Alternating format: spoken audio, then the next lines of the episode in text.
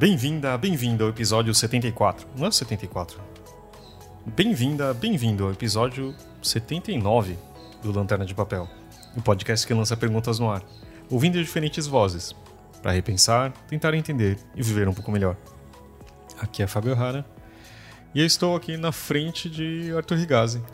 Olá, quanto tempo! Uh, para quem não acompanha o podcast, a gente é amigo faz um bom tempo. Eu nunca fiz a conta. Quando Nossa. você entrou na, na companhia? Na companhia, acho que eu entrei em 2005 ou 2004. Então a gente fazendo uma conta da 15, 17, 16 anos. 16 anos. Então é esse tempo que a gente se conhece. E também a gente não se vê há um, quase dois anos? Talvez até mais. Ana, acho que sim. Nossa, acho que sim, foi é, mais de dois anos. Que eu acho que antes da pandemia mesmo a gente ainda não tinha se visto. Fazia um tempo já. É. Então. E aí a gente tá aqui, né? Tá tudo aberto, está longe um do outro. Mas. Eu queria matar saudades também, né, Arthur? Uhum. E queria que eu acho que é diferente, porque a gente nunca gravou, são tantos episódios, a gente nunca gravou presencialmente, né? Obviamente por causa desse tempo, não é isso? Acho que a gente gravou um piloto que nunca foi ao ar. É verdade. Foi o episódio. Nossa, piloto. E a gente demorou ainda para começar a fazer, né? Uhum. Tipo, até surgir mesmo. Que daí você começou com o André. E aí, tipo. Aí ele parou. Nossa, realmente, esse piloto, eu morava em outra casa, que uhum. já faz muito tempo isso. Então, enfim, é a primeira vez que a gente grava presencialmente e a gente estava conversando e falou, por que não gravar também, né? Aqui. Que acho que é outra coisa. E só que a gente não tem pauta, né? Quer dizer, como se a gente fosse tão preso a roteiros e pautas, né? Mas eu acho que era legal a gente conversar, né? Porque também faz além desse tempo, de pensar que foram meses e meses tão. Sei lá. Não, não tenho nem adjetivos para isso. A gente estava conversando hoje, assim, o que aconteceu nesse tempo todo é uma jornada, né? E é, e é engraçado que, ao mesmo tempo, é muito tempo. Uh, e, tipo. E só que não parece, né? Tipo, a gente fazendo, fazendo a conta, uh, um ano e meio de pandemia, talvez, um pouco mais, não faço ideia. Março, né? Março, Março. abril, junho, julho, agosto, setembro. É, um ano e meio, mais ou menos. Uhum. Né? A gente está gravando... Que dia? Sei lá o que é hoje. Hoje é na sexta-feira. Sexta-feira. A gente costuma gravar de domingo ou de segunda. E dia 23, talvez? Nossa, a gente tá super Nossa, bem, né? É, não, é... Hoje é dia 24 de setembro, sexta-feira. É, então. Uh, e acho que, cara, como que foi, foi esse tempo todo aqui? Pergunta fácil. Nossa, quem escuta o programa sabe que minha vida ficou caos né, nesses últimos uhum. tempos. Né? Meu pai ficou doente, eu fui para Santa Catarina, eu voltei, processo de luto. Mudei de casa também, né? A gente tá gravando justamente do meu novo lar. Uhum. Então, aliás, se vocês escutarem os passarinhos de fundo, eu peço desculpas, mas as, periqui... as maritaquinhas que moram no telhado aqui não perdoam. É, ah, isso eu acho que não precisa pedir desculpa, acho que tudo bem, né? Uhum. Se fosse caminhão ou algo assim. Mas, mas fora isso, fora as maritacas. Ah, eu não posso reclamar, apesar de meu pai ter morrido de câncer, né, que nunca é uma coisa muito positiva, mas no geral, assim, a vida tem sido boa até. Né? Tô conseguindo fazer as coisas, estou com saúde, né? a vida tá, tá tranquila. Assim, eu vejo toda vez que abro o jornal que ela poderia ser muito pior, né? Uhum. O que também não é uma forma de pensar muito boa, né? Sem, uh, eu que nem ouvi um comediante esses dias, né? Um comediante em inglês que ele falando que o otimismo em inglês é o poderia estar pior. Mas é, e é engraçado, né? Tipo, eu também não posso reclamar, assim, sabe? Tô com saúde, tipo, uh, a gente está fazendo as coisas. Por exemplo, esse podcast a gente tem conseguido manter ele de uma regularidade uh, quase semanal, né? E surpreendente, né? Considerando justamente uma pandemia e o caos econômico do país. É, então, isso aqui ao mesmo tempo, você não se sente meio culpado às vezes de falar isso até? Do que? De que tá tudo bem? não é estranho? É, é muito estranho, porque assim, é, é, o que você vê nas ruas de São Paulo, quem consegue dar uma volta de vez em quando, é um cenário de desolação. É. É, é uma outra cidade do que a gente viu em março de 2020, não é isso? Uhum. Porque também é, é, tem uma loucura do tipo temos mais bilionários uhum. né, no, no país. Uh, a gente acabou na semana da bolsa de valores ter sido invadida, né, por um protesto contra a fome e o acúmulo de riquezas, etc. E, e ao mesmo tempo, puta, sei lá, o último número que eu vi é que 50% da população não tem certeza da próxima refeição. Né? Então, tipo, por isso que eu falo, dá um peso na consciência de pensar, porque e a outra resposta é que quando as pessoas me perguntam, ah, tá tudo bem? Olha, dentro de casa tá. Tipo, a família tá com saúde, a gente tem que conseguir pagar as contas e tipo, mesmo isso que é o mínimo que acho que todo mundo gostaria de estar tá isso não tem acontecido, né? Então, uhum. eu acho que mesmo estando bem, você tem isso, né? Que porque puta, a gente está no meio de uma pandemia ainda, né? Tipo, as pessoas, tem muita gente morrendo, mas sei lá, a gente talvez tenha um, a gente falou até um episódio de coisas boas, né? Que talvez tenha uma luz no fim do túnel. E acho que até a gente se encontrar para mim é um, um, uma luz assim, assim, ah, legal, a gente se sente seguro, sabe, tipo vacinados tal e fala, pô, legal, tem a possibilidade de reencontrar pessoas que, putz, uhum. que a gente gostaria, né? E, ah, inclusive, esse podcast é uma boa desculpa né, para a gente continuar conversando. É. Acho que se a gente tivesse, a gente não falaria tanto. Né? Não, assim, a, uma coisa que acho que ajudou a manter minha sanidade mental durante os últimos um ano e meio foi justamente o podcast, que é poder conversar com o Fábio semanalmente. Assim, isso e eu gravei mesmo acompanhando meu pai, assim, doente no hospital. Isso foi ótimo para mim, assim, para ajudar a aliviar a barra, tirar a cabeça do que estava acontecendo, né? Uhum. É, eu posso falar o mesmo, porque eu acho que em muitos momentos de. Claro que é situações incomparáveis, né? Mas de você ter a sua cabeça pensando em alguma outra coisa, assim. Porque a impressão que dá aqui nesse tempo todo é de a gente tem que ir resolvendo coisas e é isso que a gente faz, né? Uhum. Porque não tem mais as atividades é, que sejam prazerosas, assim, tipo, ah, você não... Até tem e tal, tudo bem, mas é, é muito mais restrito, né?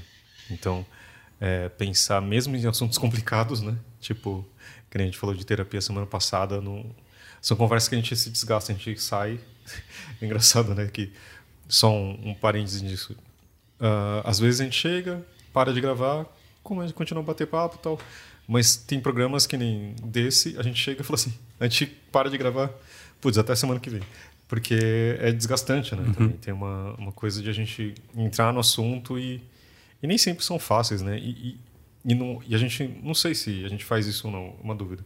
Do tipo, se a gente consegue resolver aquilo que a gente pergunta, né? Porque acho que todo programa tem uma, uma questão que a gente quer tentar resolver.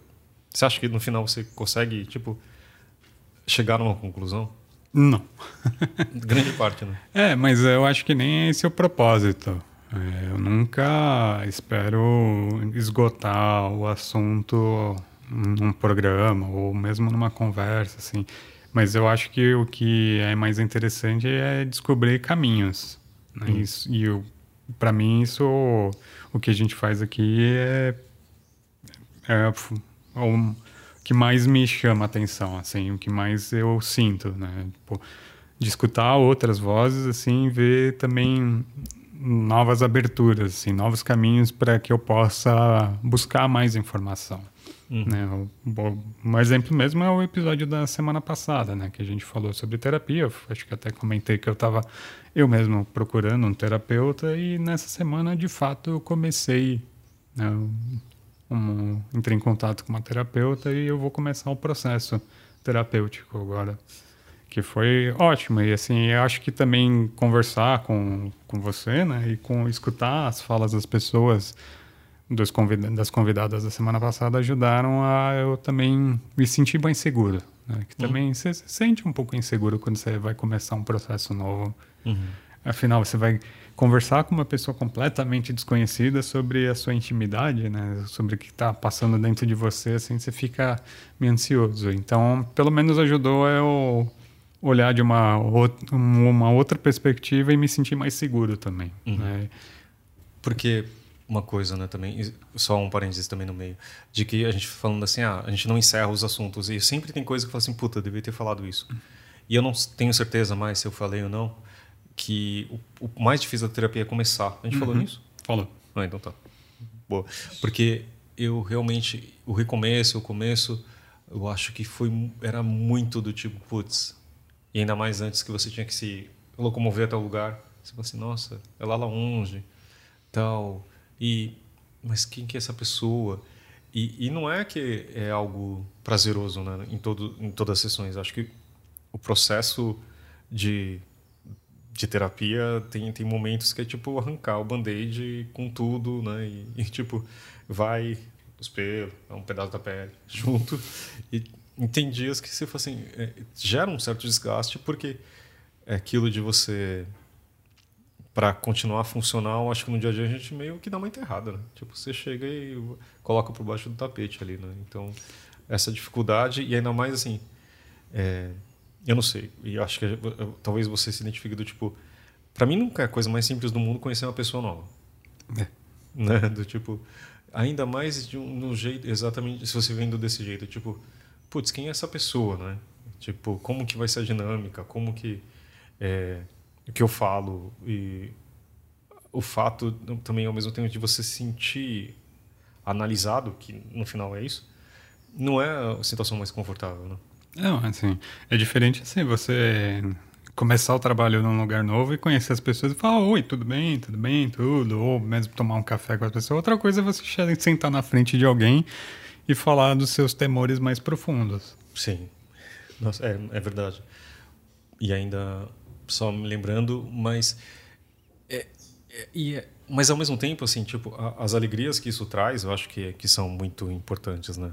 Do tipo, quando eu chego, eu chego em alguns insights, tem outro nome para isso? Sem ser usar o anglicismo aqui? Putz, tem um nome em português, mas agora eu não lembro. Tá bom. Mas acho que vocês entenderam. Quando você chega e fala assim, nossa, é isso? E eu acho que grande parte da terapia não é que o, a pessoa vai te trazer, né? Fala assim, então, ó, é isso daqui. Quando, eu acho que a- o, o grande lance é você se ver nessas situações, né? E, e chegar em conclusões que, tipo, desencad é, é, destravam aquela coisa que a gente está falando de espiral, né? E aí você fala assim, nossa, E- esses momentos são extremamente pra...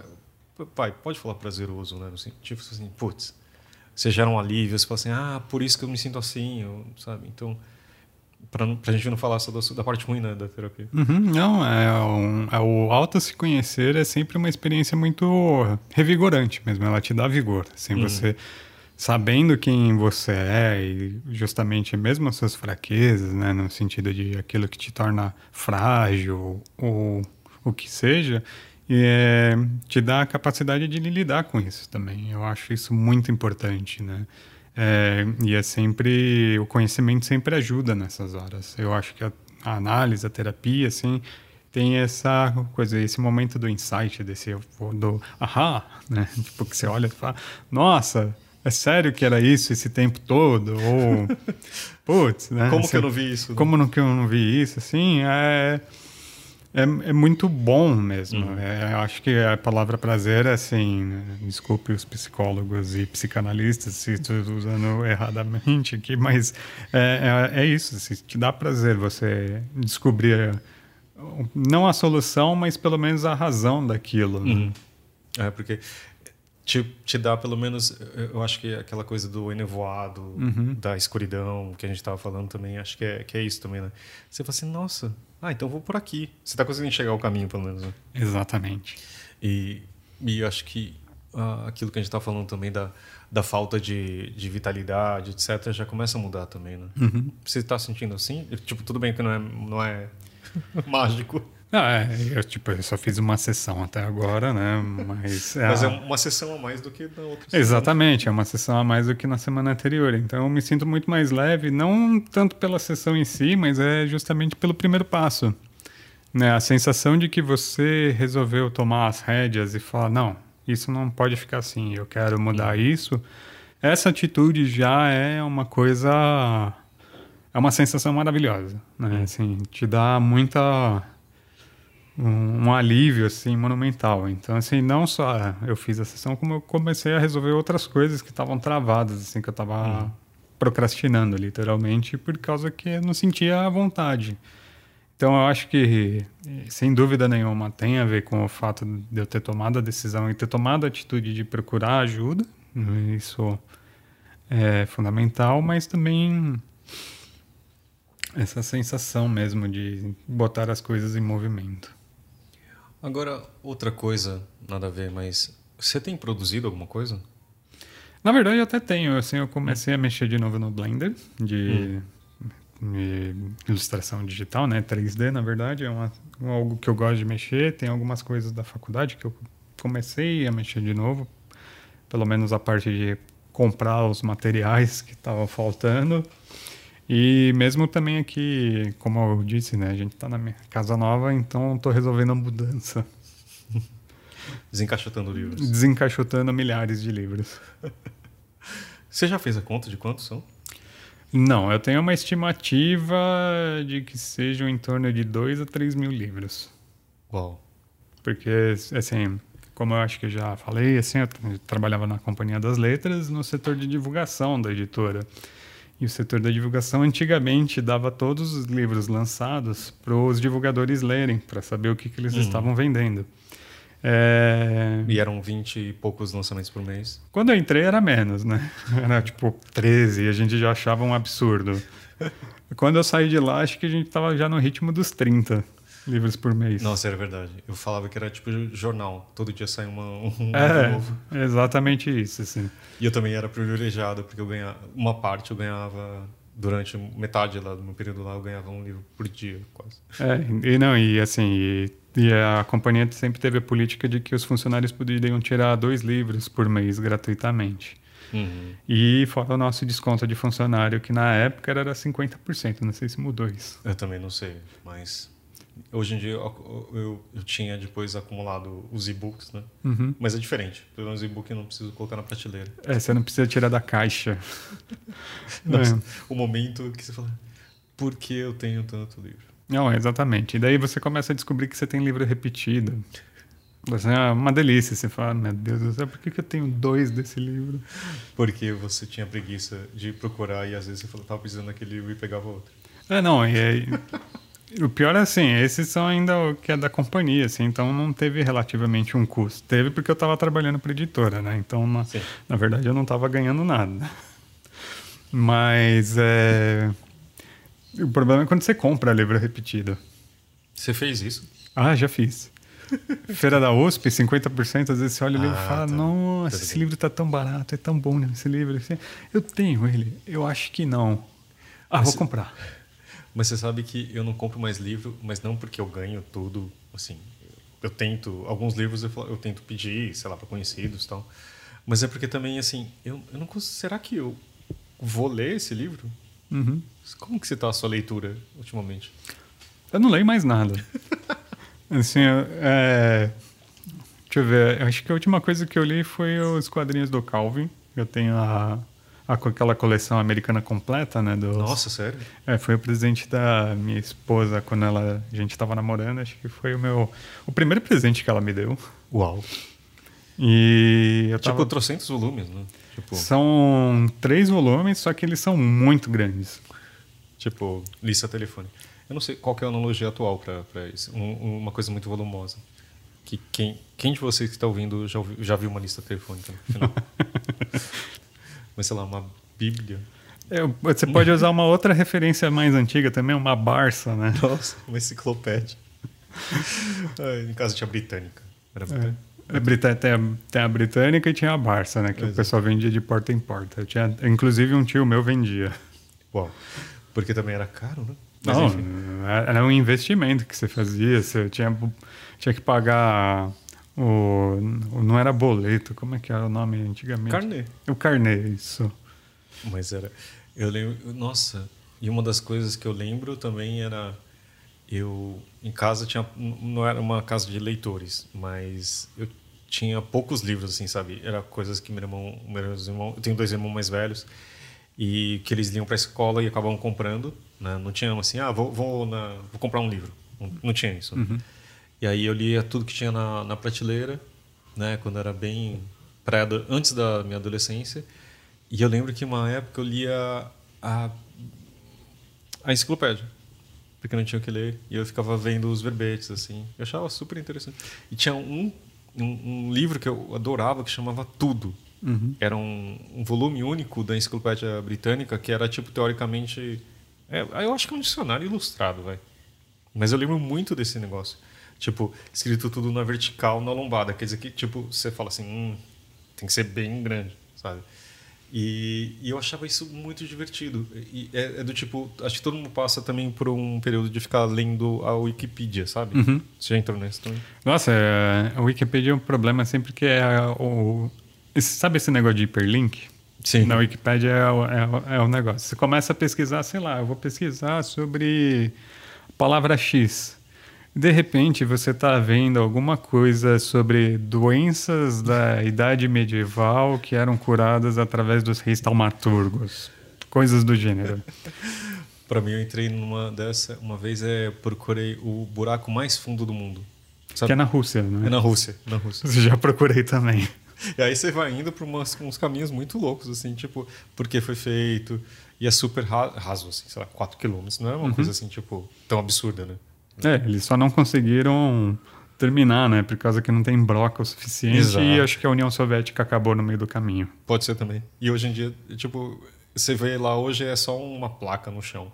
Tipo, não é nada demais. Quer dizer, ninguém fez nada depois. Mas que me lembra. Nossa, a, a gente tá parecendo a Wikipedia agora. No sentido labiríntico. Você já foi no. em. Brumadinho?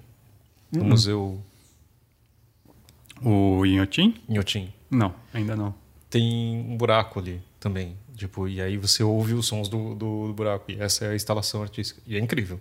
É tipo, é meio assustador, assim, sabe? Mas tudo bem. Agora, agora realmente a gente foi longe. A gente tá falando de ler. Por que, que você tá lendo menos? Ah, putz, mas você sabe que é desde o... quando eu entrei no mestrado eu meio que perdi o gosto de ler. Acho que como eu fui muito obrigado. Mas tá, agora você fala qual que é o mestrado para as pessoas entenderem. Ah, não, assim, eu entrei no mestrado em teoria literária na USP, no qual eu nunca concluí, e era sobre o Angústia do Graciliano Ramos. Tá. Então, assim, acho que eu peguei um pouco de raiva de intelectual por causa disso, que o livro também não, não pega muito leve com essa gente, mas. Mas, mas por que, que você escolheu então esse livro? Porque eu gosto do Graciliano. Eu acho Tá. que ele é, um, é o segundo maior romancista do Brasil, na minha opinião, depois do Machado. Tá, ok. Assim, o Vidas Secas é uma das obras-primas da literatura brasileira, Uhum. apesar do Antônio Cândido dizer que o São Bernardo é melhor. Eu gosto dos dois. Eu ainda acho o Vidas Secas melhor. Nossa, eu não lembro de São Bernardo. Vidas Secas eu lembro muito vividamente, assim. O São Bernardo ele conta meio que a narrativa, meio que autobiográfica de um fazendeiro que vai narrando a trajetória de vida dele, assim, que é um, e tem uma complexidade psicológica desse personagem, da fala dele, que é muito bom, realmente, assim, o Cândido escolheu o São Bernardo como a obra-prima do Graciliano tem os seus motivos e eu não vou discordar do mestre. Eu, é só que, pessoalmente, eu gosto mais do Vidas Secas. Entendi. Mas aí você leu pra caramba, não só a obra, mas também tudo que é em torno da obra. É, sim. E, e daí, assim, leitura de romance, pra mim, o problema é que eu não consigo mais virar aquela chave da. do- Leitura de prazer ou algo assim? Não, é a suspensão da descrença, né? Que em inglês Ah. tem um termo que eu traduzi aqui a, as pressas, mas é essa ideia de comprar a ficção do livro. Então, Porque você observa, tipo, o que tá por trás, tipo, atrás da cortina. É um pouco assim. A estrutura tipo, de, de texto. É, assim. o absurdo do, do, do, enredo às vezes não me pega, ou mesmo como o desenrolar.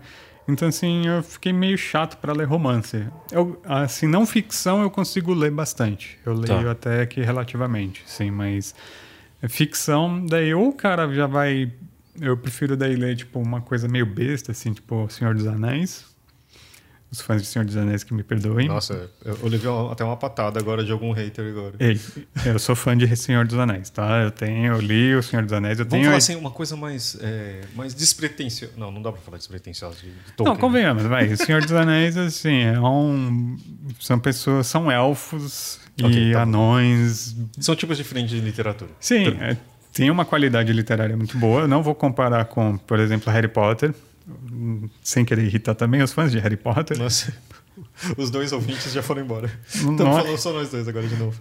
Mas é, eu gosto de Harry Potter também. Eu não li os livros, mas eu gosto dos filmes, por exemplo. Eu acho os futuros clássicos da Sessão da Tarde, se é que eles já não são, né? Porque também os fãs de Harry Potter já têm 20 e poucos anos.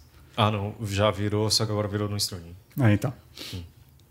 Mas, então... É... Então, você não tem nada de alguma coisa. Qual que é o último livro que você teve prazer de ler, então?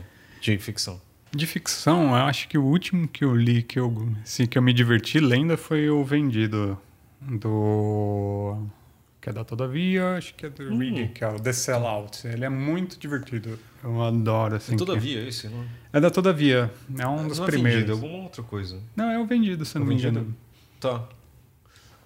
Nossa. Que é a história de um cara nos Estados Unidos que ele é filho de um sociólogo famoso lá hum. e o pai faz uns experimentos científicos com ele, hum. raciais.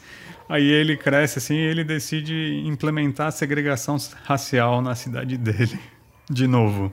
Ele é negro, né? E ele está sendo julgado por causa disso. Uau. E é uma reflexão bem legal assim sobre os limites do, da, da, das questões raciais nos Estados Unidos, de da falácia, né, da hipocrisia, né, da, da igualdade com o fim da segregação racial e, e tem ele aborda muito uma discussão que é do movimento negro justamente sobre a questão de comunidade, né, de formação de identidade comunitária que com, por exemplo, a entrada das crianças negras no sistema educacional branco, na verdade, isso serviu para eliminar a identidade cultural negra, porque nas escolas segregadas, como toda a comunidade era negra, então tinha uma valorização da cultura negra americana. Nossa. É, sim, só que ele faz isso de uma forma mais puxada para o humor, mas é uma reflexão muito interessante. Assim, Nossa, eu, é mesmo, não, não tinha pensado nisso. É, eu estava lendo junto também a Bell Hooks, que ela também discute sobre essa questão do papel da identidade africana, de, matriz africana, na formação das crianças negras nos Estados Unidos e no mundo geral. Né? Uhum, né? uhum. Então, assim, eu achei bem legal o livro, eu, eu gostei bastante de ler esse, eu até indiquei para coisa para minha esposa, eu não lembro mais o que eu estava lendo. Eu estava lendo mais algum outro romance, só que justamente assim, você vê como eu tô assim. Não, mas eu, eu também falo por mim porque primeiro que acho que minha concentração ficou muito baixa no, nesse, nesse tempo, assim, uhum. tipo é, é, assim, você eu, eu assumi algumas coisas, né, do tipo eu vejo notícias, a gente já falou isso mais uma vez, mas tipo, eu vejo notícias em momentos do dia nunca na cama, uhum. né? E do tipo, na cama eu vejo as coisas mais menos, sabe? Eu vejo review de aparelhos tecnológicos, de carros, apesar que eu tenho um ninho vermelho e eu estou muito feliz com ele, mas eu vejo de Ferraris, Lamborghinis e carros elétricos, porque eu gosto de do design dele, sei lá, eu uhum. acho objetos fascinantes e que uma hora não vai, daqui a pouco ninguém vai ter. Mas enfim.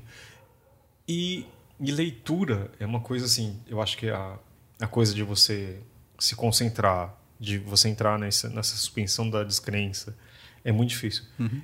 Eu comecei a retomar o prazer de leitura muito recentemente, tipo coisa assim, sabe, mês, sabe, tipo voltar a ler. No meio tempo eu li quadrinhos, que para mim é mais fácil, não sei porquê, mas tipo uh, e um pouco de não ficção, mas agora tipo eu comecei a ler de novo e falei assim, putz, que legal, porque eu acho que também eu tô o John, meu filho está começando a ler. Então, às vezes, eu acho legal. Ele, tipo, ele tá lendo e eu também. Uhum. Não ficar no celular. Vou dar uma pausa porque a campanha tocou. Acertei. Então, voltando, porque como, né? É tipo trabalhar em casa. Também a gente está gravando aqui num dia de semana. Uh, então eu acho legal, tipo, eu ler e ele também lendo, sabe, uhum. do lado. Tipo, agora, às vezes eu leio para ele dormir, mas às vezes ele quer ler para dormir, entendeu? Porque ele começou a ler quadrinhos, que eu acho legal, mas tem uma coisa, eu odeio ler, eu ler para ele quadrinhos, acho que não faz sentido, sabe? Tipo, uhum. ele, porque ele só vai ouvir, né? A uhum. partir dos quadrinhos eu não vou ficar descrevendo, então, falando não, ó, quadrinhos você lê, história eu leio. E tentando, né? enfim. Porque e aí eu comecei a redescobrir isso, porque ele gosta de ler, né? Uhum. E tipo é fascinante, né? E, desde o começo, isso é uma coisa que realmente putz, iluminou no começo ele lê muito quebrado, né? Assim, tipo, as palavras, as sílabas tal, e de repente começar a gerar uma fluência, e eu falo assim, o que tá acontecendo com esse moleque, né? Tipo, caramba. Então, e, e, e, e ele fica lá agora, assim, tipo, um tempo super concentrado naquilo, né? É, e aí eu falo assim, pô, interessante, né? Acho que você fala assim, ah, vou ficar lá também, fazendo companhia, lendo o meu livro. E eu li um livro muito legal, que é o Santierra, alguma coisa assim. Que é um livro que acho que você ia gostar, porque é um livro super curtinho de um autor que acho que é da América Latina. Desculpa, eu vou colocar na, na descrição, mas é, é, assim: é um filho que encontra o pai faleceu e ele era pintor. Só que ele era um pintor obsessivo que ele pintava em rolos, tipo rolos enormes de tecido. E ele fez uma pintura tipo quase infinita sabe? De quilômetros e quilômetros de coisa. E mostra, então assim, é, tem, já em dois tempos, não tem um presente que é o filho é, tentando encontrar, descobrindo essa coisa da pintura. Sabia que o pintor, pai era pintor, mas não sabia da pintura, porque ele foi um era um hobby, vai dele. Ele trabalhava no correio e pintava. Só que ele era de uma forma obsessiva. E mostra o tempo passado que é quando o pai pintava, assim, sabe? E é fascinante, assim, sabe? Tipo, essa.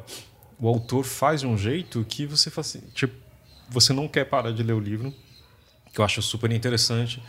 E é um livro muito curto, mas assim, é muito concentrado, sabe? Tipo, de, de, de informação que você fala assim, caramba. É, você, enfim, eu, eu, queria tentar. Eu vou tentar escrever depois uma, uma, uma, uma resenha no nosso Instagram, depois vocês veem. Mas é que. E aí eu comecei e falei assim, pô, legal, tem, tem algo interessante. E eu falei assim, ah, eu quero descobrir um outro livro, assim, sabe? Mas eu comecei a ler o, a, a biografia, vou emprestar que você acha que você vai gostar, que é a biografia do David Chang. Hum. Né, que é um cara que eu sei que você gosta uhum. e eu também. Que é um. É, América. Um, tipo, eu não sei como falar, tipo, alguém é descendente de coreano que, que mudou para os Estados Unidos. Filho de coreano, sei lá é, coreio-americano. Nossa, não é, deve ser isso. Né? Mas enfim, ele é, tem ascendência coreana uhum. e ele é super bem sucedido, tem uma rede de, de restaurantes, etc.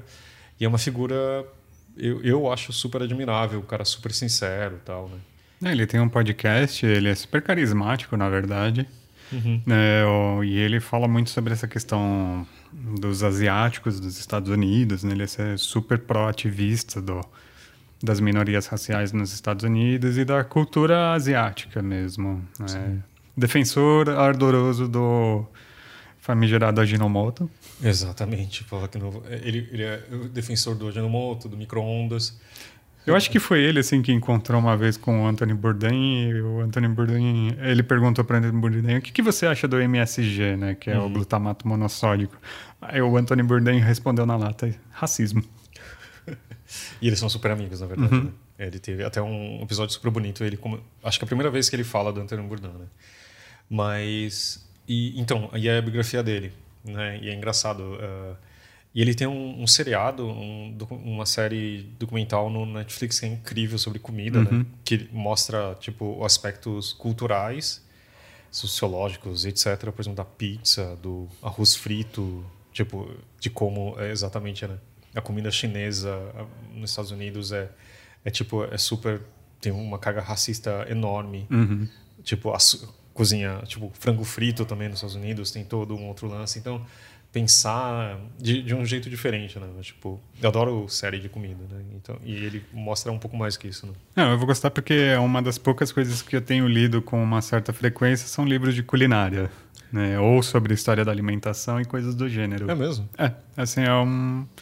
É uma coisa que me dá prazer de ler, né? Eu comprei, acho que o último livro que eu comprei foi aquele Ingredientes para uma Culinária Brasileira, da... Hum. O nome, o sobrenome dela é Galvão, agora eu não lembro o nome dela. Tá. É, é, da Companhia das Letras. É um livrinho curtinho, assim, ele não é tão bom, assim, porque eu acho que podia ser um pouquinho mais. ter mais recheio.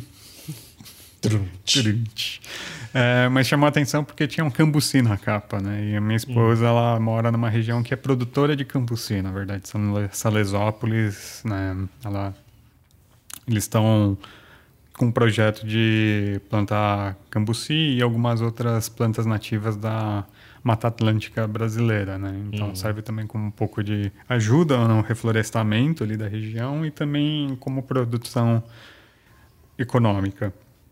E o cambuci é uma delícia, né? Eu adoro cambuci. Eu queria aprender, ver se tinha mais receitas de cambuci ali, mas não, não tinha, infelizmente. mas As que tinha eu já sabia. Acho que você fez pra gente. Mousse de cambuci. Mousse. É, é, é uma fruta muito estranha. Estranha uhum. no sentido bom, assim, porque, tipo, parece meio limão, mas tem mais coisas aí que é, uhum. tipo, muito é um pouco mais complexas que isso. É, tem um pouco de é, jabuticaba, parece, assim, um, o, o palato assim, do cambuci, assim, é um negócio que você tem que é, experimentar para saber o que é. E tem um amargor ali Isso. em algum lugar. É, ele é bem ácido, na verdade. É uma uhum. fruta assim que você não consegue comer no pé. Assim, porque ah, ela é muito ácida. Assim, eu já experimentei, assim. não rola. É, ainda mais que a casquinha ela é bem adstringente, ela pega na garganta, que é uma desgraça também. Tá, tipo comer sabonete. Isso. É assim, e eu nunca comi sabonete, então tô imaginando que deva ser isso. Ah, vai. Você deve ter comido, tipo, lavando o rosto um pouquinho, vai. É, enfim. Desculpa. é, mas é uma fruta deliciosa, assim, justamente. Ela fica muito boa em pratos doces, assim, né? Uhum. A, a mousse é muito deliciosa. O sorvete deve ser uma maravilha. Eu precisaria um dia tentar fazer. Eu acho que deve ficar muito bom. Uhum. Combina bem com chocolate, com coisa muito gordurosa, porque tem muita acidez, né? Então... Uhum. É, eu sei que também dá para fazer molhos salgados. Dizem que com peixe fica muito bom, mas como eu não como peixe, então eu não sei. Mas eu tenho um molinho de pimenta com cambuci que é uma delícia. Ah, mas com frango deve ficar bom também. Deve ficar bom também. Uhum. É, e eu acho que é, ele também é utilizado para misturar na cachaça. Na verdade, esse é o, acho que é o uso mais conhecido do cambuci, que é o famoso licor de cambuci, que é cambuci com cachaça. É tipo, dar aquela enganada, né? Na cachaça ruim. É uma delícia, na verdade. Assim, não, eu... Nada contra. Como se, às vezes a cachaça só. Ah, não, sim, sim, sim. se quiserem comprar, ali em Salesópolis tem uns licores de cambuci maravilhosos. Ó, do Teófilo, se você achar, é muito boa. Mas também você tá falando de, de ler. Uhum. Sabe que eu não consigo, eu não tenho essa, essa prática. Eu, eu gosto muito de livros de culinária que geralmente são bonitos, etc. E eu gosto de fazer receita, mas eu, eu não leio. Não, eles são muito bons. Aquele de culinária italiana que eu te é, indiquei que você comprou, ela a autora ela explica a origem dos pratos também uhum. e o motivo por qual os italianos, pelo menos, né, da região que ela pesquisa, que é mais ali da região norte, se não me engano, da Itália, fazem daquele jeito aqueles pratos. E por que que aqueles ingredientes? Uhum. Né, a do carbonara é ótima a história. Ela conta que o carbonara, na verdade, é um prato assim, no final da guerra, Segunda Guerra, os italianos não tinham comida, né? Por causa que a guerra hum, ferrou o país. É, guerra, justamente, né? Os, as linhas de produção ficam completamente destruídas. E os americanos chegaram com, os, com as rações deles, né? O, que eles hum. recebiam para comer, coisa. Então eles recebiam bacon. Aí os italianos tinham ovos, né? Que eram, as galinhas ainda estavam vivas ainda, assim. Então, meio que eles fizeram carbonara a partir desses dois ingredientes. Depois, obviamente, os italianos resolveram utilizar os ingredientes locais e eles começaram a usar, por exemplo, o guanciale, que é a bochecha do porco defumada. Uau. Que é uma delícia, por sinal, eu já comi, é muito bom. É... Nossa, então é um prato super recente, eu não tinha ideia disso. Não, não é tão antigo, é justamente o legal é isso, é conhecer essas histórias. Os livros do Anthony Bourdain são divertidíssimos. É, Eu lembro sempre do Cozinha Confidencial. é. Tem um outro que também é o do Bill Burford, que agora esqueci, acho que é o Ponto. Hum, eu não lembro. Mas do que que é? Ele é um jornalista que ele foi escrever, ajudar o Mário Bortolotto, Bortolotti, um, um, chefe de cozinha internacional, agora que eu esqueci, é, escrever a biografia dele, o livro dele de, sobre a vida dele. E aí o Bill Borford eh, fez assim, ah, tá, eu ajudo você a escrever esse livro, mas eu quero aprender o que é ser cozinheiro. Então ele virou assis- assistente de cozinha do, na- no restaurante do cara. Sério? Mas pra valer, assim, não um negócio assim, Tipo, ah, vou cortar lá. cebola. Não, o cara cortou os dedos lá. Tipo, no primeiro dia dele, ele teve um sangramento lá que quase ferrou toda a linha de produção, tomou esporro porque não sabia cortar cenoura direito. Então, assim, e ele aprendeu a cozinhar de verdade. E, assim, esse livro é meio que sobre essa experiência dele aprendendo a cozinhar. O André Conte, que era editor da companhia na época, ele tinha um cartaz ótimo do Bill Burford abrindo uma geladeira com um porco no ombro. Nossa, assim. por isso que eu lembro disso. Eu descobri esse livro porque eu perguntei por causa do pôster que, que, eu que, que é achei. isso?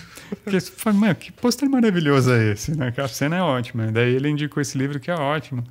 Então, assim, eu gosto de ler. A Nina Horta é outra Uhum. escritora maravilhosa também, que escreve muito bem, assim. Ela faleceu, né? Ela faleceu faz pouco tempo. Faz pouco tempo. E o livro dela, o Não é Sopa, que tá da companhia, foi reeditado até com novos é, artigos, né? Que eram Uhum. artigos que ela É, são coletâneas do- dos artigos que ela das escrevia. colunas que ela escrevia para os jornais. Então, assim, eu adoro, porque. E eu acho que a culinária, para mim, assim, tem um elemento cultural muito forte, que é o que eu concordo com o David Chang. Assim, é, tipo, é, a- a- através da culinária você pode conhecer toda uma cultura mesmo. E você também percebe o quanto uma sociedade pode ser racista justamente a partir do momento que ela. como ela trata a culinária de outros países. Uhum. Mas e, e é uma outra coisa que acho que nos ajudou nesse momento, né? Uhum. Tipo, muita gente começou a cozinhar em casa. Tipo, tudo bem, você cozinhava já, mas Não, eu consegui fazer coisas que eu nunca imaginei fazer em casa, né? Pão. Pão, assim. a- a- assim, a- teve um mo- momento no começo da pandemia que todo mundo estava fazendo pão, ainda mais pão de fermentação natural. Meus parabéns para quem consegue fazer todo, todo dia pão de fermentação natural, porque é- tem, exige um, não é nem trabalho, mas um planejamento prévio razoável. eu fiz na época, só que eu não tinha filho. Hoje eu não conseguiria. É, não, porque assim, você tem que preparar a massa azeda, você tem que se preparar a massa, da massa azeda você precisa preparar aquilo que você vai usar para fazer o pão. Aí o pão precisa fermentar, e é uma fermentação longa, demorada. E às vezes é tipo um bichinho, você não pode viajar, porque senão ele vai morrer. Assim, você pode congelar. Você pode guardar na Sim. geladeira, né? E você pode reativar ele. Isso é Sim, possível. Só que é isso, assim, é tipo um tamagotchi. Exato. Mas é, eu, eu passei por essa experiência, eu fiz, acho que pão francês, que eu, eu- de- eu já comentei aqui, mas tipo, eu admirei muitos padeiros. Falei assim, caramba, que coisinha filha da mãe fazer um pão francês, francês cara. Pão francês é muito difícil, é um dos pães mais difíceis de fazer em casa, principalmente por causa do forno. É, nossa, e, e eu tentei, tipo, né, um forno normal e, nossa, eu lembro que eu falei assim, ó, vou acordar cedo, pra na hora que todo mundo acordar, sair o pão, né? Claro que não, não aconteceu, né? Tipo, Dá. E foi um pão bem, tipo, nada comparável ao padeiro mais chinfrim de mercado do, sabe, de qualquer lugar. Não, pão, pão eu acho assim uma coisa impressionante. É, é, é ao mesmo tempo muito simples de fazer, se você pensar. Se você misturar farinha e água, você tem um pão. É, que é a coisa mais incrível do mundo. É, é, você só precisa desses dois ingredientes e você tem um pão. É, ele não vai, pode ser que ele não cresça, não fica macio, mas vai ser um pão. É, o primeiro pão é basicamente isso. Mas a ideia de você fermentar, de você fazer, literalmente você pega farinha, água e mais alguma coisa e bota dentro do forno e sai um negócio quente e delicioso e Sim. grande, né? A gente comprou uma, uma máquina de pão e isso mudou a nossa vida. Sabe? Também eu, eu soube que houve uma explosão, né? Tipo, de, de, de venda.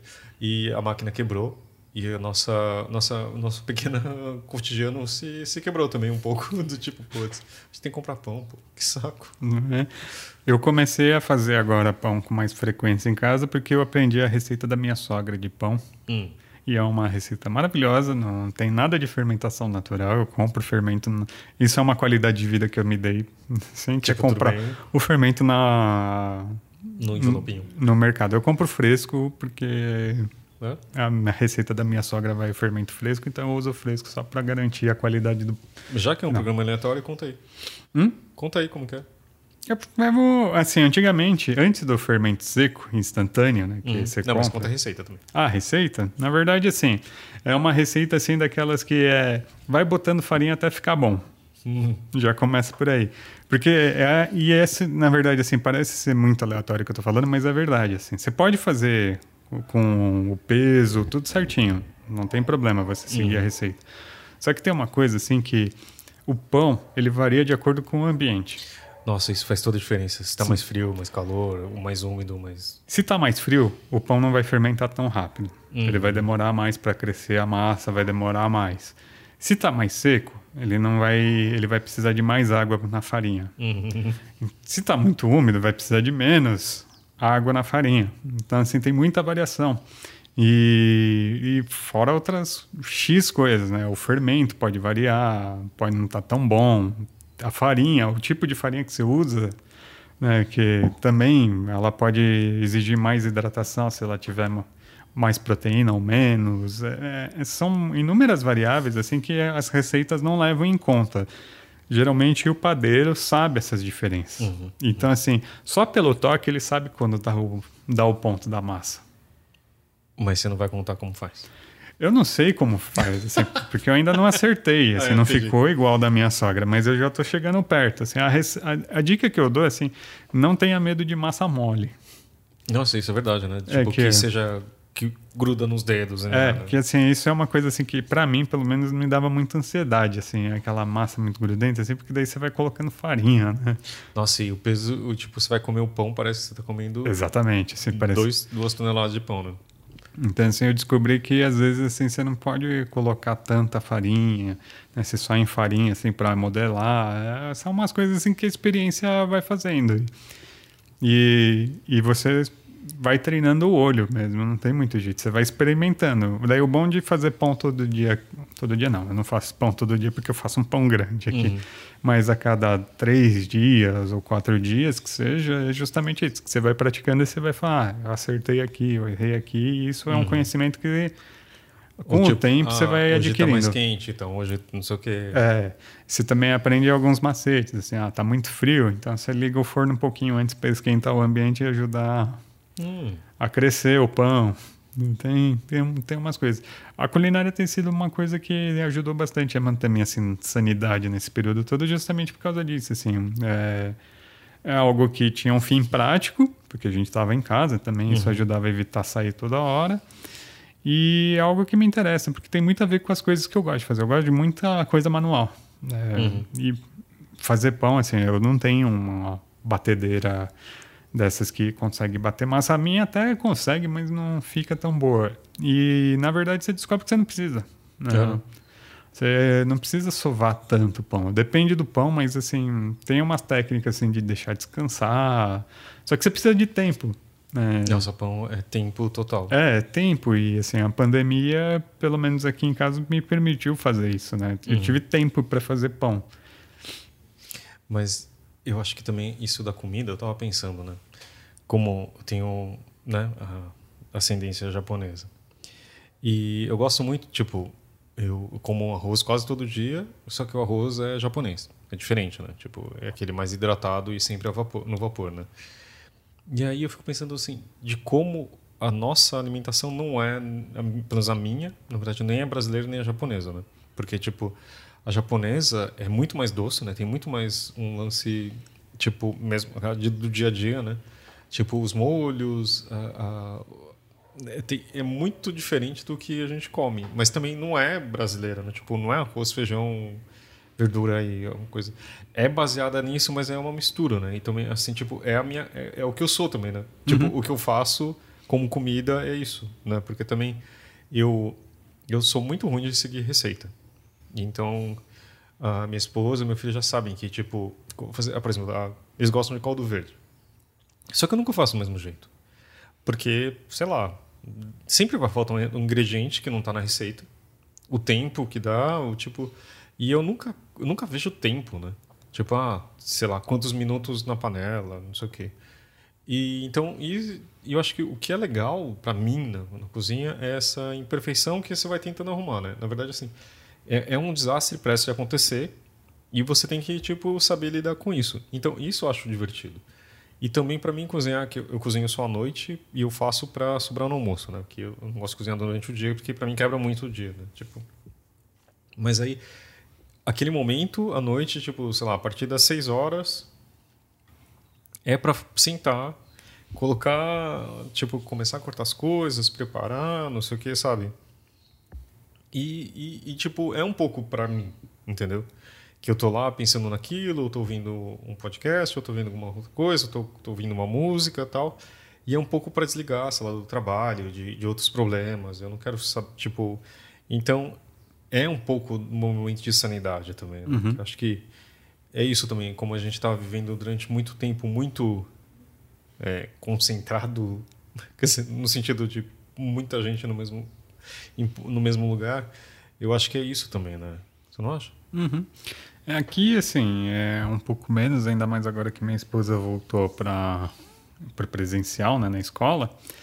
É, mas serve um pouco, para mim, servia como um, um, exercício de sanidade de constância.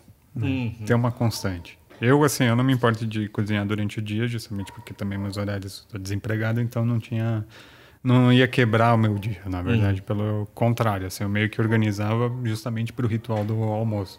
Eu, pelo contrário, não gosto de cozinhar muito à noite, assim, hum?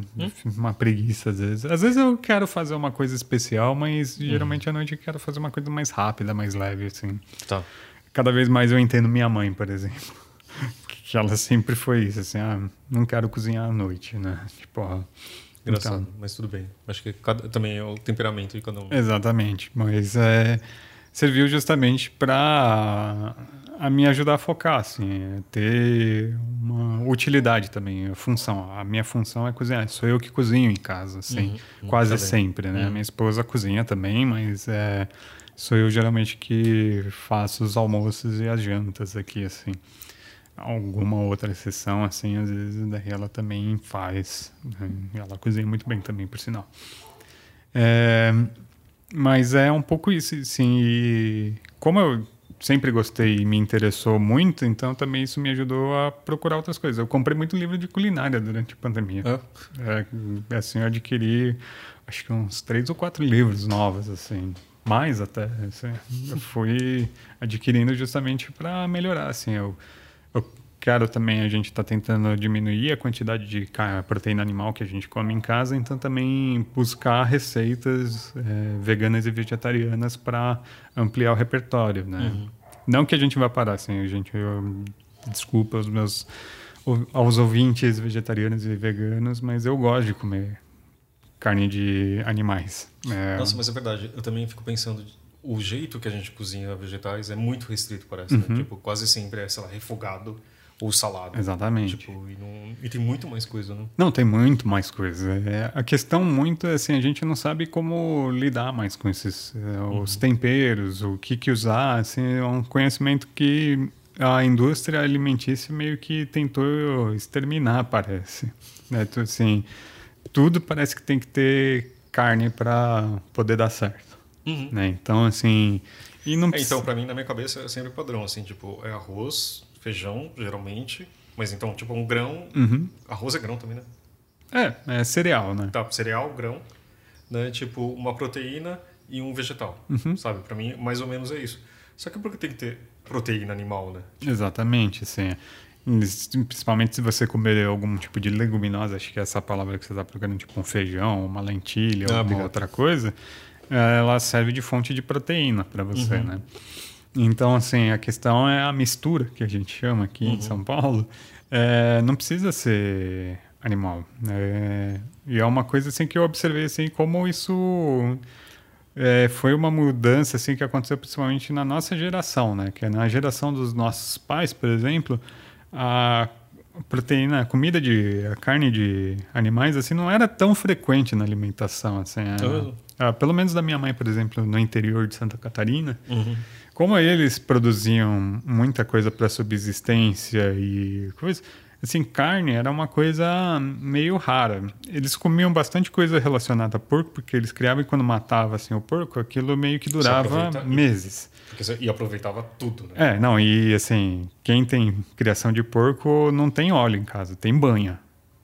Então, assim, tudo é com banha de porco, desde o. Ah, assim, nas casas dos meus avós também era assim, isso. Porque é. tinha um, um, uns dois, três porcos. Não, minha mãe contava que quando ela era criança, assim, ela queria comer alguma coisa doce, a mãe dela dava, tipo, pão preto, né? Uhum. Assim, que é o que eles faziam em casa, e banha de porco com açúcar. É... Você passava banha no, no, pão que nem manteiga e colocava açúcar em cima. A era isso. dos meus pais era manteiga e açúcar. É, não, essa é chique ainda, manteiga. a minha mãe contou, eu falei, nossa, que coisa desagradável devia ser. Mas aqui é também tem outra. Eu, eu tava, me lembrou do, do, de livros mais antigos que, tipo, tem isso, né? Não é manteiga, é banha. É. Porque é, é, muito mais barato do que a manteiga até hoje. Assim, a banha de porco ela é mais barata. Uhum. Né? E ainda mais com a crise, voltou a moda, assim, um pouco. As pessoas começaram a adquirir também, porque o óleo de soja também ficou muito caro. Nossa, menina, tá. Pelo amor de Deus. É, agora deu uma diminuída, mas eu lembro que no começo da pandemia tava um negócio assim, nove reais o litro. Falei, Não, mas tá por aí ainda. A última vez que eu vi, acho que estava sete e pouco aqui perto. É, é não, não que seja muito é, melhor, né? Para um país que teve a maior safra de soja nos últimos anos. Não, tem super safras todo ano, né? Então. É realmente engraçado. Mas enfim. É, Curiosamente, assim, a banha de porco é mais saudável do que o óleo porque ela é menos refinada. Hum, então. Não é. Assim, mais saudável não significa saudável, gente. Ou assim. tipo, hum, que faz menos mal, talvez? É. E lembre-se sempre que pobres porquinhos que foram sacrificados para vocês se alimentarem.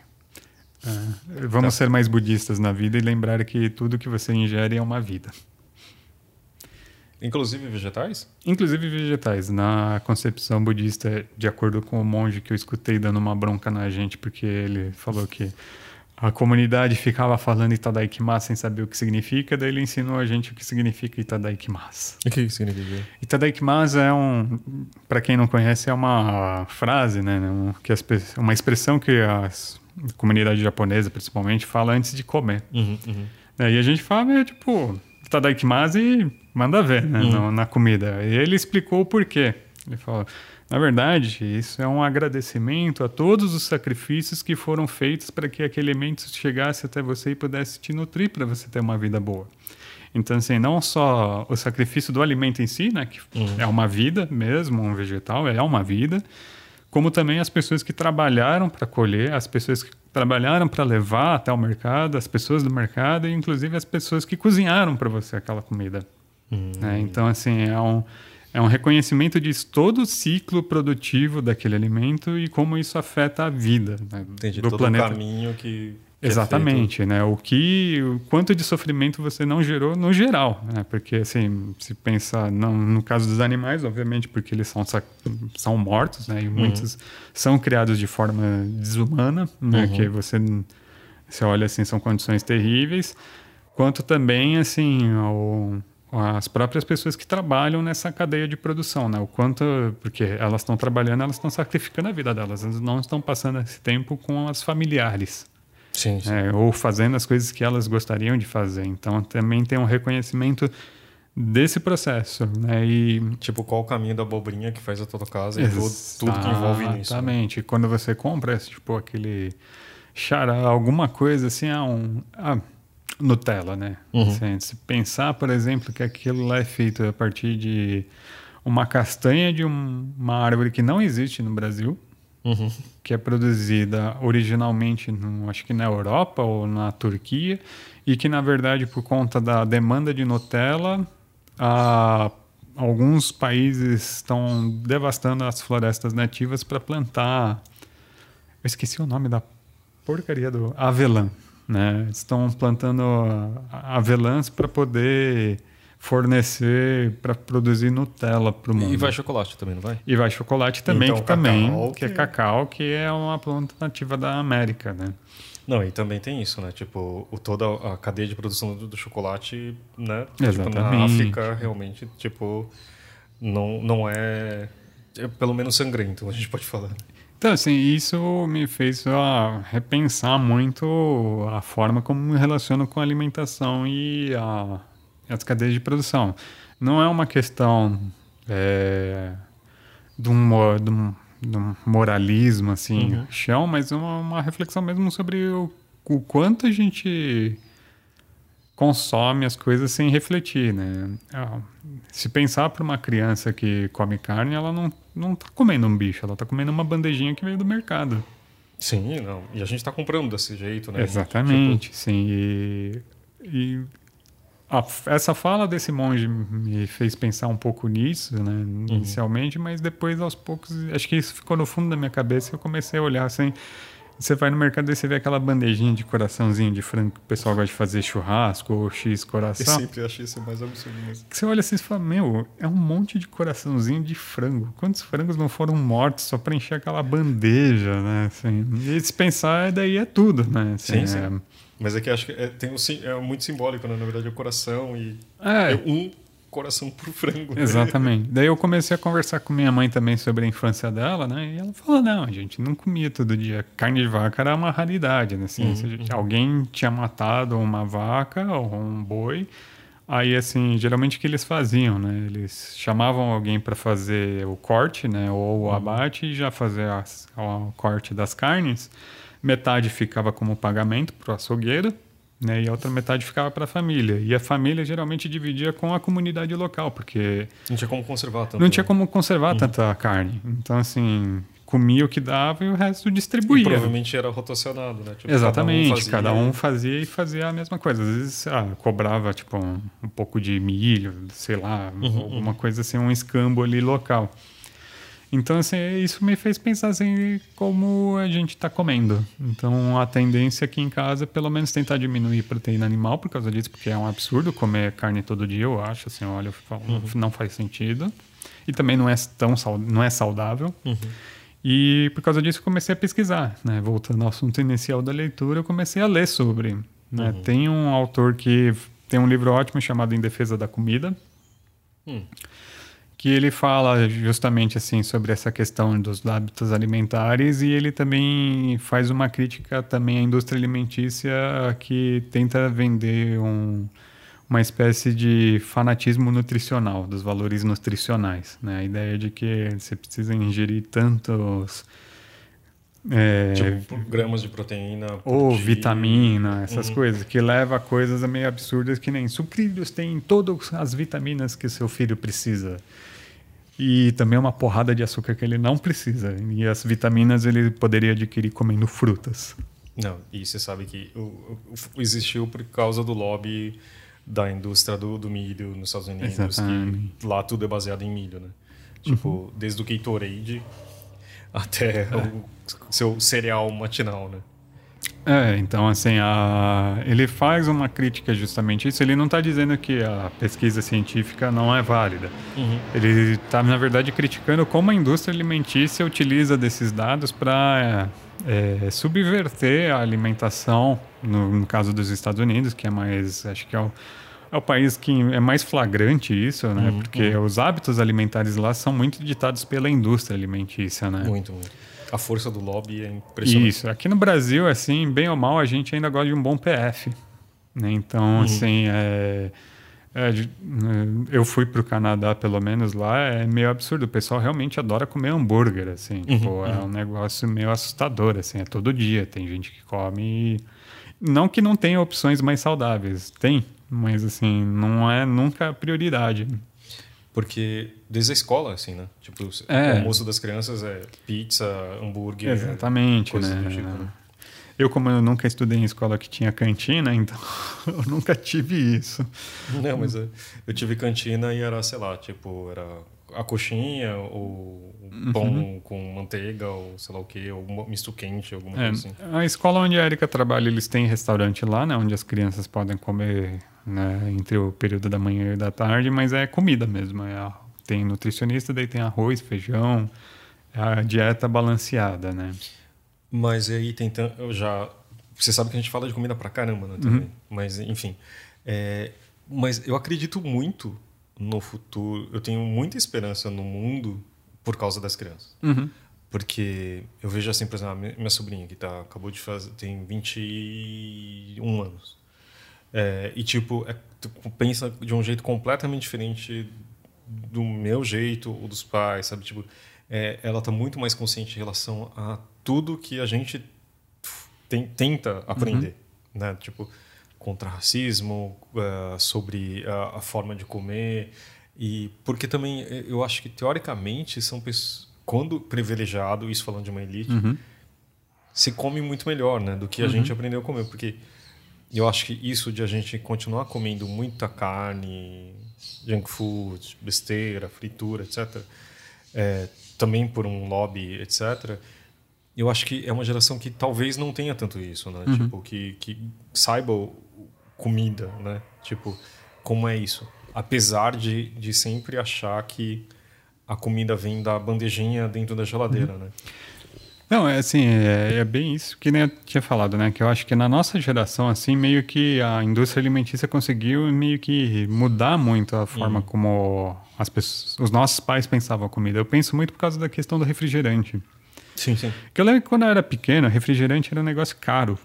Sim, era tipo, muito caro. não era assim, era tipo festa de aniversário e tinha refrigerante. Então a gente se acabava de tomar refrigerante porque era o momento que e tinha. E tinha uma coisa de, de grife, né? Se é Coca-Cola, é... nossa, tipo, Uh, Playboy. Exatamente. E assim, isso mudou um pouco quando eu fiquei um pouco mais mais velha, assim, fui envelhecendo assim, ainda criança, eu percebi que a, o refrigerante começou a entrar mais dentro de casa. Uhum. E chegou um momento assim que o refrigerante era mais barato do que comprar suco. Suco natural, né? Tipo, uhum. era muito mais em conta, assim, compensava muito mais você comprar um. Não, mas é, hoje é só em resta qualquer restaurante. Exatamente, né? Você vê a mesma lógica. Uhum. E por isso, grande parte das marcas de suco são de quem? É só ver, é de uma grande corporação. Exatamente. Sim. E se você pensar, né, quem é que toma suco? Quem é que tem alimentação saudável? É a elite paulistana, né? Assim, por exemplo, uhum. falando em São Paulo, assim, né? Os, esses restaurantes naturais, eles são extremamente caros. Uhum. Você...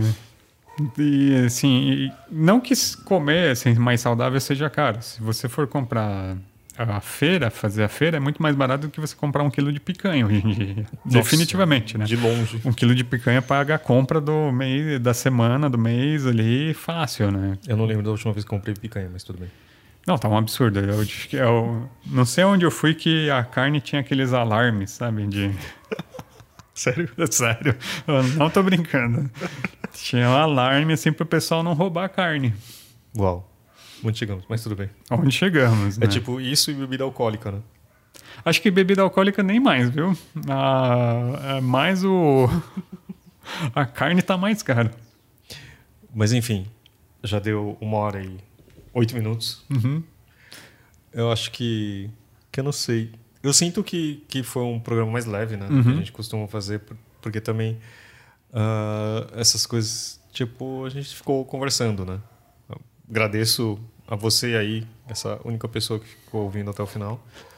Mas eu acho que depois de, desse um ano e meio, que eu fico feliz de a gente ter chegado aqui, né? Uhum. A gente está aqui ainda. Não é? E, e, é muito estranho isso, né? Tipo, é, do ponto de agradecer. Tudo bem, né? A gente sabe o quão a vida pode ser frágil, mas, tipo, de como a, a, gente virou um pouco desse joguete de... A gente não falou de política, né? Acho que é a primeira vez que a gente fala. A gente abordou sim. É de, é, não não de, se engane. a gente não falou explicitamente, mas é. né? política é tudo também. Então, é muito interessante a gente ter chegado aqui e, tipo, putz, que, que, que época, né? Uhum. Tipo 2020 e 2021, que é um grande ano que não sei se uma hora vai acabar, né? Nossa, eu acho que a gente tá vivendo esse ano desde 2018, mas tudo bem. Ah, desse ponto, sim. sim. 2018 não, acho que 16 ou É. 15, né? Tipo. 2013 eu acho que foi onde começou tudo e ainda não terminou. Ah, 13 foi, o- foi o- o- as marchas de junho, é isso? É a revolta do vinagre. Uau. Não. Revolta do Vinagre eu não lembrava dessa. Mas, cara, que década, né? Uhum. Pode- Você fala assim, caramba, a gente tá em, na década de 20 já. Centenário. Cara, eu não consigo me conformar que vai ser centenário do modernismo. né? Uhum. Tipo, como assim? É tão moderno. Não, sei, não, não. É, é do mesmo século. é, droga, eu nasci no século passado. É, então. Mas, primeiro que. Existe alguma palavra que de- define uma coisa recente, sem ser moderno? Contemporâneo, né? Mas já foi também. né? Então, não. Então, você tem o pós-moderno que o pessoal fala, mas aí já é um termo que entra numa discussão. Exato, não, não, não. Tá bom, tá bom. Algum momento a gente vai falar nessas coisas, né? Uhum. Eu sempre que tenho vontade de falar disso, uma- as outras coisas. E a gente nem falou, né? A gente, antes também, para contar um pouco dos bastidores, a gente sempre, antes de gravar, a gente começa falando do, do que a gente vai conversar no próximo programa. Uhum. Vamos falar de narrativa? Que a gente tá falando de construção de narrativa. Você acha que vale? Acho que vale. Porque o que me admira é como. Nossa, né? Tipo, e aí é só abrir o jornal. Tipo, existe uma construção de narrativa e a gente é só passageiro. Não, o problema assim, é, não é a construção da narrativa. O problema é quando a narrativa é ruim. Assim, gente, é, eu olho assim eu falo, nossa, quem está escrevendo esse roteiro. É tipo. É, você não assistiu o Esquadrão Suicida, né? O novo versão. Não. É tipo isso. Pelo menos Esquadrão Suicida a gente sabe que acaba. Não, pior que não. Não? Ele- Ah, ele- troca. ele- no final, né, nas cenas pós-créditos, eu assisti ontem. Tem um cliffhanger ali. Tem um. Do tipo, ah, por que que tá acontecendo isso? Ah, porque ele vai fazer não sei o quê. Se você é sério. E pior que assim, eu sofri o filme. Eu sofri o filme inteiro, eu não sei porque eu terminei. Mas fica aí um. um, um- eu assisti pra vocês não assistirem. Não precisa. O pior é que tá na minha lista de assistir. Ah, né? Tipo, parece legal. Tipo, tem uns atores muito bons, assim. É, assim, o que eu acho interessante é porque tem o vilão mais bizarro da história da DC Comics, Hum. que é o Starro, né? Que é uma estrela do mar gigante. É, então, é que eu não conhecia. Não, ele é um personagem tradicional dos quadrinhos. E assim, quando eu vi no trailer assim que tinha, eu falei, ok, eu quero ver só porque tem esse personagem. Mas aqui tem uma coisa assim, a minha fobia que eu descobri, inclusive, fazendo um podcast, é que é aquela coisa de coisa orgânica, tem a dar com pau nesse filme. É, tripo, com- tripofobia? Acho que não, tripofobia é outra coisa. É, Não, acho que é tripofobia mesmo, que é a do padrões repetitivos. é orgânicos. Pra mim isso é muito específico. Uhum. Então eu falei assim, meu Deus do céu. Mas enfim, sei lá. Porque assim, o Elisal... é, Como que é? Idris Elba. Idris Elba, eu acho ele incrível. Uhum. Tem o, o- a Alice Braga, que eu acho demais. E a Arlequina, que eu acho... Que é a Margot Robin, né? Ela também é incrível, só que você fala assim, tipo. Eu nem assisti o outro, que falam que é ruim. E tem o David Capaldi, né, também, que é o cara que era o Doctor Who. Tem ele mesmo, é verdade. Que é outro Não. cara bizarríssimo. Não? E tem o, um, um dos vilões mais ridículos do Batman, né? Que é Tem mais? É o Polka Dots. Nossa, tem esse cara também. Nossa, e, e- e, tipo, o gatilho ambulante para as mesmas coisas. Eu não sei porque eu assisti, sinceramente. Eu perdi umas duas horas de. Tem o é John mó Cena. Tem o John Cena também fazendo o Pacificador, que é aquele lutador de WWE. Mas até que ele. Você, você... Não, a HBO vai fazer uma série daquele personagem. Então, né? Enfim, é isso. Porque, porque ele é um cara que. Você fala assim, ele faz o papel de, um, de alguém Burro. É exato, tipo de, de meio canastrão. Assim. Então você fala assim, ah, beleza, eu, e ele é canastrão, então tudo bem. Mas era encer- pra encerrar, né? E a gente já foi embora. Mas enfim, Abas da Wikipédia. é verdade. A gente abriu umas três abas aqui sem querer. Arthur, valeu, cara, de verdade. Obrigado mesmo por, por esse tempo aí. E, e aqui não é uma despedida, né? Tipo, pra tomar um ar pra gente continuar. Né? Obrigado pelo me escutar. Esse uma hora e vinte já quase. Não, que isso. Nem deu, deu uma hora e 14. Obrigado, gente. Até semana que vem. Até. Valeu.